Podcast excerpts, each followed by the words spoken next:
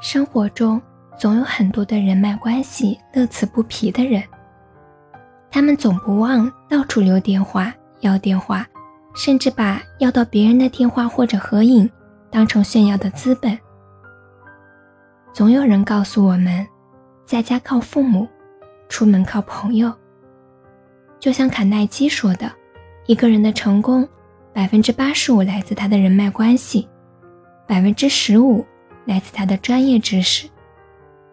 于是，无数的人不断去做社交，只是想多认识一些人，顺便期待能遇到一位贵人啥的。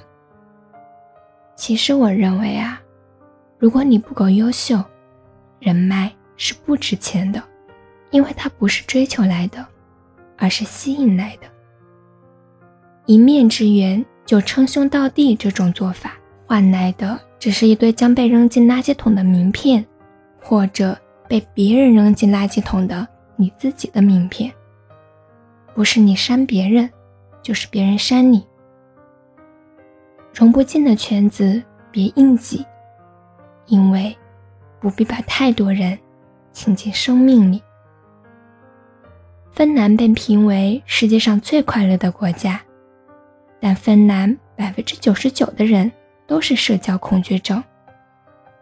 无论是刮风下雨还是砸雪球，芬兰人都坚持要和前后排队的人保持一米以上的距离，哪怕会被淋成落汤鸡，也绝不和陌生人站在同一个屋檐下躲雨。芬兰人很内向，但他们的沉默绝不是冷漠和不友善，与之相反的。这对他们而言，恰恰是种有礼貌的体现。比起不必要的寒暄和张口闭口的夸赞，他们还是觉得这种互不打扰的相处方式会更加舒服。长大其实是一个做减法的过程。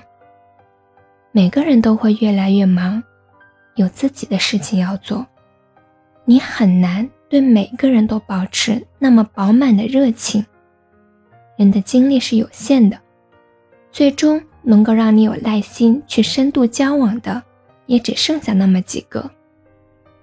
其实，人不需要那么多社交的，留住重要的人就好。